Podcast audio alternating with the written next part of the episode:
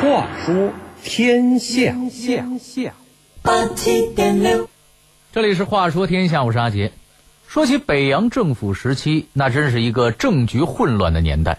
短短十五年内，总统和代理总统就连续换了十二个。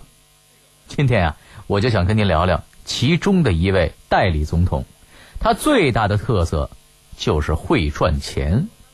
这个人是谁呢？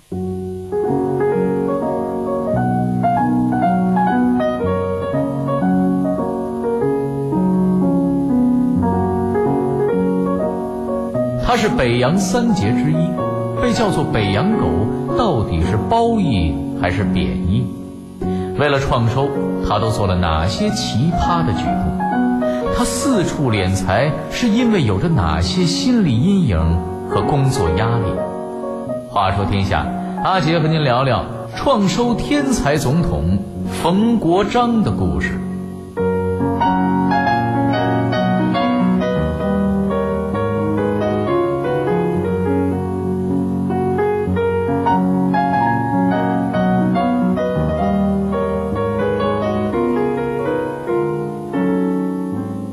北洋时期，中国大地战火连连，政治舞台上也是你方唱罢我登场，很多官场要员都是临时工，这些人也闹出了不少笑话，而其中笑话闹得最大的，当属卖鱼的大总统冯国璋，他算得上是历史上官衔最高的临时工了。临时工的心态一般啊都比较微妙，他们一般都不会为公司置房置地，往长远方向发展。而是都抱着捞一把就走的心态，因为他们觉得呀，反正公司也没有把我当自己人看。当然，这里说的公司，不是指北洋政府，而是指中国。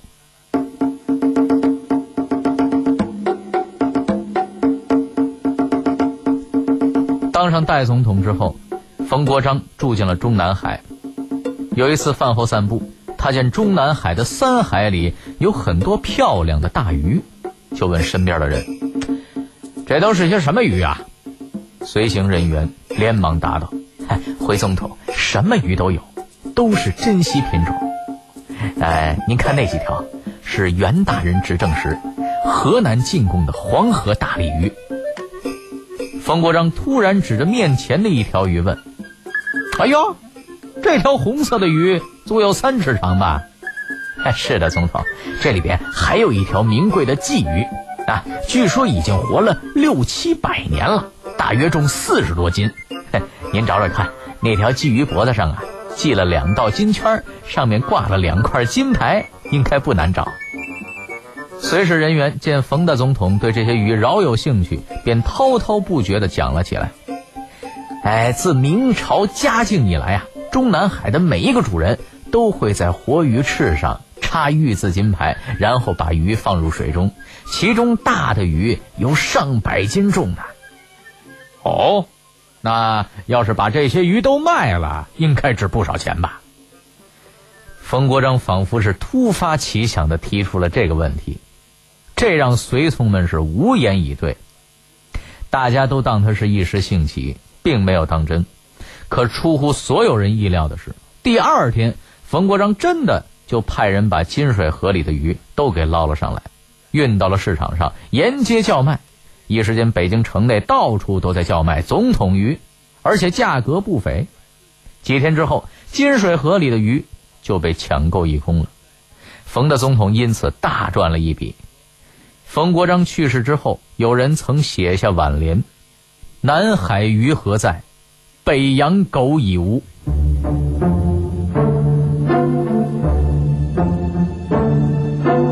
卖鱼事件成了历史的笑谈，很多人由此推论冯国璋是个不学无术、恃才贪婪之徒，称他北洋狗也是骂他的话。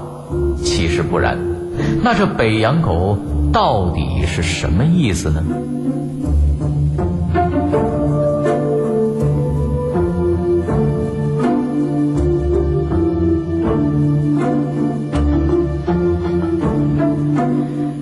冯国璋的这种举动啊，一看就不是有钱人的路数，绝对是穷苦人家的孩子，一朝跃上枝头成了凤凰，但还是改不了穷气的表现。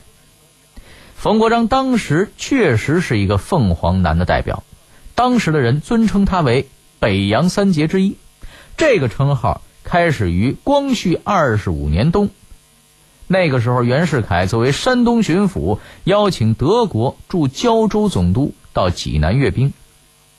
德国总督看到袁世凯所练的新军的确比旧军操练的精彩强悍，就赞扬当时主持操练的王士珍、段祺瑞。和冯国璋为北洋三杰，王士珍善于排兵布阵、参谋运筹，段祺瑞带兵常常是雷厉风行、风风火火，而冯国璋则是异常执着，认准了目标就不撒嘴，不达目的绝不罢休。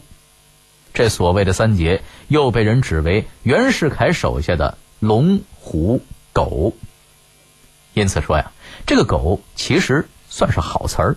是夸冯国璋治军严厉的意思，要不然也不会选他做代总统。后人对他的评述如下：骁勇善战，在阳夏之战中，让同盟会军神黄兴丢盔弃甲。此外，作为袁世凯的亲信，他还公开反对袁世凯称帝。那么，历史上真实的冯国璋到底是什么样的人呢？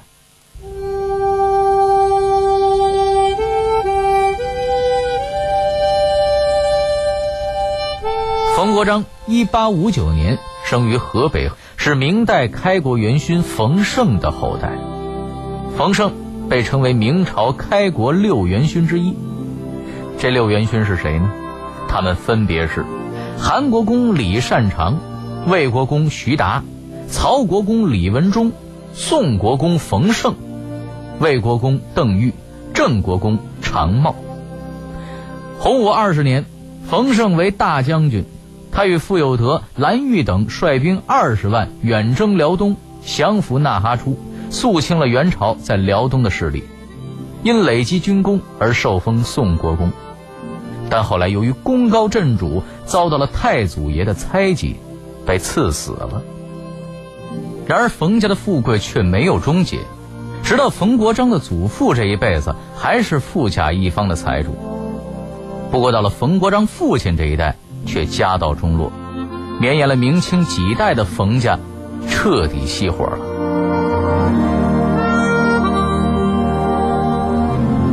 那时候讲究好男不当兵，但分不是没辙了，年轻人是不会选择这条路的，因为当兵就意味着背井离乡，而且当时没有退伍这一说，一般都是老死军中。杜甫的《兵车行》说的就是这样的情景。你要是有兴趣啊，可以去读一读。当兵可是很惨的，所以北洋系的军阀一般都是穷苦人家出身，靠作战勇猛，跟着袁大帅一步一步晋升为一方诸侯和政府要员。冯国璋也不例外，他简直就是北洋系军阀的一个典型的样板。二十五岁时，经堂叔介绍，冯国璋去大沽口投靠了淮军，开始了他的军旅生涯。刚过而立之年，冯国璋就参加了中日甲午海战。战后，他奉命赴日本考察，从而接触到了现代陆军知识。小站练兵时，袁世凯读到了冯国璋所著的兵书后，如获至宝，立即把冯国璋招入小站。同时被招入小站的还有段祺瑞和王士珍。从这时开始，直到病故，冯国璋一步一步由大头兵。当上了军头，他的一生几乎参与了这段时期中国发生的所有重大历史事件。那么，这么一个见过大阵仗的人，怎么会这么贪钱呢？同样是凤凰男出身的其他军阀，也并没有都像他这么明目张胆、大小钱通吃。有人说，冯国璋的敛财另有原因。那究竟又是什么呢？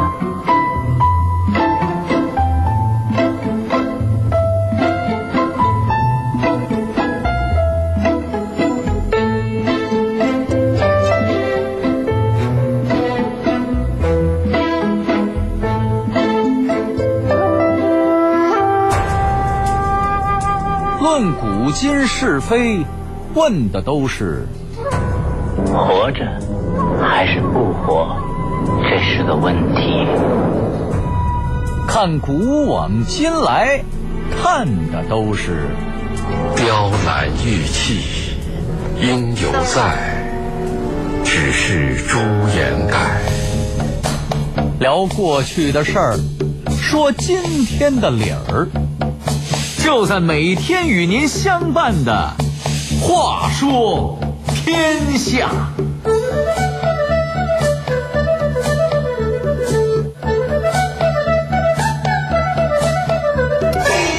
说起敛财啊，北洋系的军阀冯国璋，与其说是北洋一狗，不如说是北洋一猫。什么猫啊？招财猫。其实其他的北洋军头啊也干这事儿，但都是有所节制。而冯国璋似乎是受了什么刺激，一招拳在手就把钱来捞。其实冯国璋在任时啊，军统级都督年俸十万，副总统及代总统年俸三十六万，除了每年几十万元的薪俸。还要出任禁卫军总统官后，每年三百多万军饷的余额，更别说他在个人上利用职务之便搜刮的钱财了，那也不在少数。可是有这么多钱了，他为啥还贪财呢？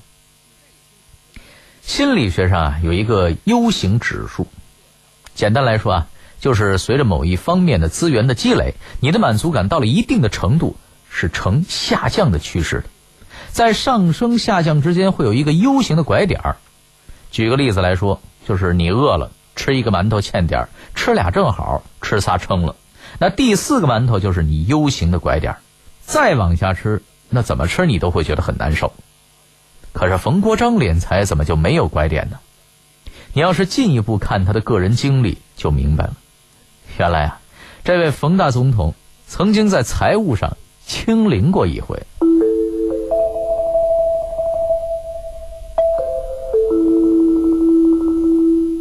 话说那是在一九一七年四月二日，对于冯国璋来说，这是他发迹之后最难忘的一天。这天晚上，冯国璋在南京府邸的书房里办公时，忽然外边传来了一阵喊叫声：“着火喽！着火喽！”紧接着房门被撞开，侍卫长周底和几名部下慌慌张张地跑了进来。没等冯国璋反应过来，他就被众人推到了书房外。这时，冯国璋才发现前院的一个角落已经燃起了熊熊大火。等来到府邸外的安全地带，不到十分钟，大火已经将整个府邸给包围了。南京的军警们拼命扑救，直到第二天早上八点才将大火完全给浇灭。事后查出起火是电线漏电引起的，过火房间达到了六十余间。看着面目全非的府邸。想到被烧毁的现金、债券以及各种值钱的物品，冯国璋仰天长叹：“天丧我呀！”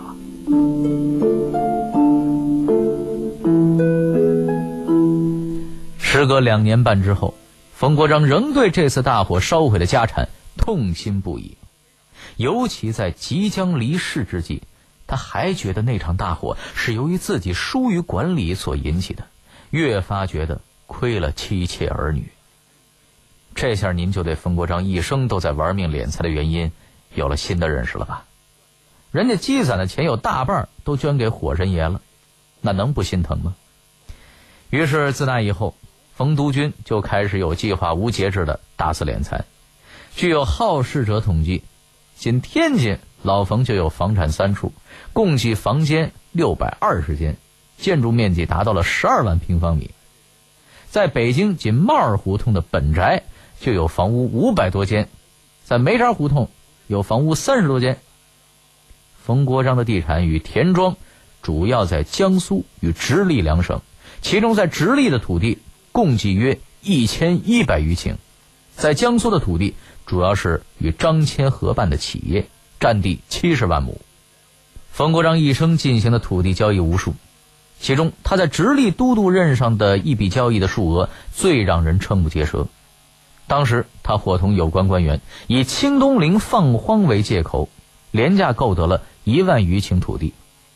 除了将其中三千亩转让议员宁世恩外，其他都用于二次交易了。从中赚了一大笔。除此之外，冯国璋在金融业、工商业也有很多投资。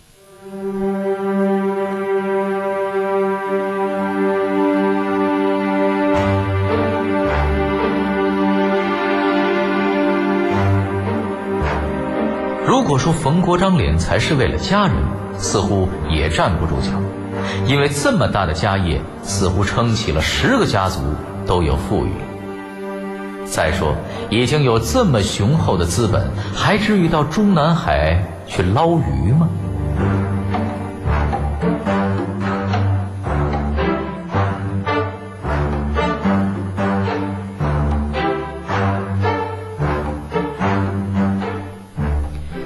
跟您说呀，捞鱼这事儿啊，还真至于，因为谁让你是总统呢？当总统就得花钱呢。北洋政府时期。税制不健全，总统各个手下部门的开销都得中央自己想办法。另外，各省不仅不上缴税收，而且都向中央伸手要钱。有一种说法是啊，当初孙中山先生之所以把临时大总统的职位让给袁世凯，很大一方面原因是由于经济问题。当初辛亥革命刚结束，孙先生从国外赶来就职，大家都以为他带了亿万美元来国内，南方各省纷纷表示。愿意效忠孙文，结果孙先生却说：“我只带了一颗革命的心。”于是各省大员切了一声，就都散了。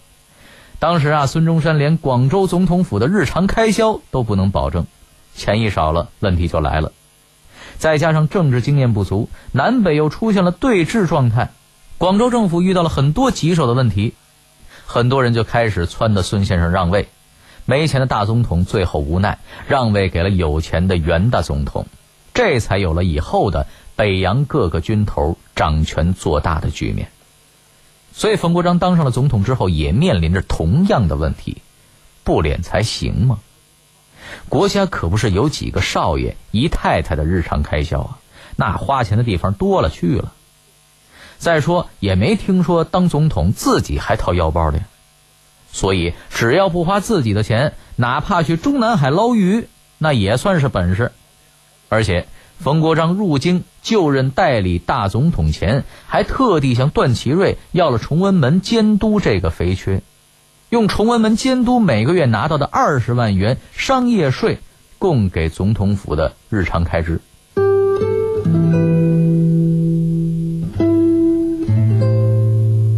除了对财产的牵挂。冯国璋牵挂的另一件事儿，便是和平统一。为此，他于逝世前口授遗言，嘱托总统府秘书长张一林转呈徐世昌，希望总统力主和平统一，并特地嘱托张一林向各省长官发表遗电，再一次表明他的主张，愿内外同心，化除枕玉，早日完成和平统一。一九一九年十二月二十八日晚十一时，冯国璋在北京地安门帽儿胡同冯宅里病逝，终年六十岁。冯国璋的突然离世令大总统徐世昌极为震惊与惋惜，他正准备请冯国璋帮助调和直皖关系，恢复南北和谈，却不料遭此变故。三十号一大早，徐世昌、段祺瑞。国务总理靳云鹏及全体阁员前往冯府吊唁，大家都悲痛至极呀，放声大哭。随后，国务院批准对冯国璋予以国葬，先后拨给治丧费一万元，丧葬费十万元。一九二零年二月二日，冯国璋的灵柩从北京帽儿胡同冯宅起扛，于四日下午暂存于河北省河间县的冯氏家祠。相声界的泰斗马三立，经常说一个经典的段子，叫“开粥厂”，讲的是一个穷困潦倒的人吹嘘自己的家里多么多么有钱，多么阔绰，说自己家的小蝌蚪啊都跟骆驼那么大，黑金鱼儿跟小黑驴似的，自己家逢年过节啊大开慈善之门，开粥厂赊粮食给穷人，夸张的慈善福利。令人听的是瞠目结舌，又很有兴趣。相声最后揭底抖包袱说，这些啊都是幻想忽悠。其实这个段子呀，最应该让马三立的徒曾孙儿，另一位同是天津籍的相声演员冯巩来说。冯巩的家世才称得上是有这么豪阔的排场，因为冯巩的曾祖父就是冯国璋。当然，经历了多年的政治动荡，冯家的大部分后代都散落在了全球各地。冯巩这一支啊，由于种种原因留在了内地。偌大的家业到了冯巩那一代，早就没了踪影。冯先生在年轻时毅然和搭档刘伟从天津的工厂到北京当北漂。一家三口做临时演员，住了很多年的剧场的后台。所以说呀，冯国璋如此苦心敛财，也没能完全让后代无忧无虑。所以说呀，靠天靠地靠父母，不如靠自己呀。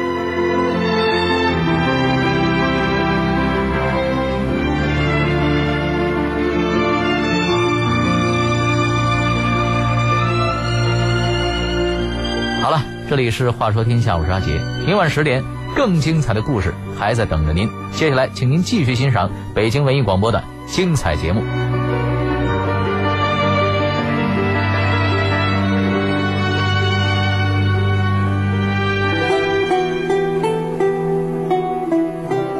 八七点六，速度七十迈，心情是。自由自在，希望终点。